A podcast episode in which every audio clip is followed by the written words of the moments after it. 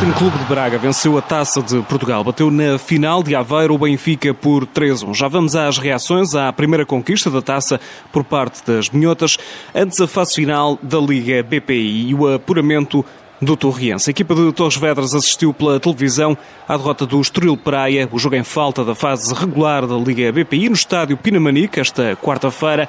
Por causa da eliminação, o Maiense teve de jogar em casa emprestada. Ainda assim, entrou mais forte na partida, chegou ao 2-0 e a equipa do Estoril Praia acabou ainda por responder, marcando um gol, mas o jogo terminou com a vitória do Damaiense por 3-1. Quer isto dizer que o Estoril Praia vai jogar pela manutenção na segunda metade da temporada, o Torriense mantém o quarto lugar da tabela depois deste jogo em atraso da Liga BPI fica assim completo o quadro de equipas que vão lutar pelo título nacional na segunda fase. Primeira jornada marcada para os dias 16 e 17 de janeiro com Sporting Famalicão, Marítimo Sporting Clube de Braga, Condeixa Clube de Albergaria e Benfica Torriense.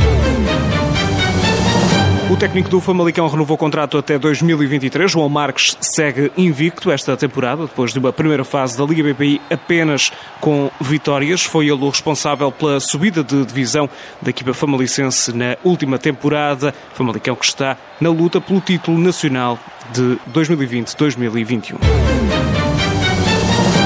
Em Aveiro, Anakin e Germain marcaram os golos para o Sporting Braga na conquista da primeira taça de Portugal para as minhotas. Nicole ainda deu esperança à equipa do Benfica no arranque do segundo tempo, com o Benfica a chegar ao 1-1. No entanto, a equipa do Sporting Clube de Braga acabou por marcar mais dois golos na segunda parte. No final da partida, Miguel Santos, o treinador campeão da taça de Portugal, lembrou as finais perdidas pelo clube no passado e também o crescimento do Sporting Clube Braga. É importante para as jovens jogadoras eh, saberem que no Braga ganham títulos, ok? Aquilo que, que a Norton também sente, não é?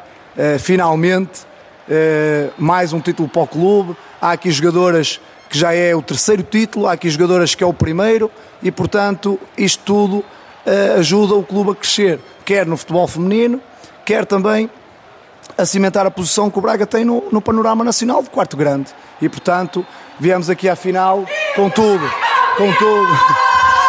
A conferência de Miguel Santos foi interrompida pela euforia das jogadoras. André Norton já tinha jogado duas finais, frente ao Sporting, perdido ambas pelo Sporting de Braga, agora festeja a conquista do troféu. Era algo que eu já queria há muito tempo, né? como disse, já tive em outras finais, não só pelo Braga, mas os últimos anos pelo Braga, e tem um sabor especial e é sempre muito bom ganhar uma taça e esta taça de Portugal e é a sensação de dever cumprido. Do lado do Benfica, a treinadora Filipe Patão lembra alguns problemas durante a partida. Nas transições defensivas tivemos desequilibradas, hum, cometemos alguns erros, um bocadinho também aqui de estrelinha no, para, para o Braga em certos momentos e isso ditou o jogo.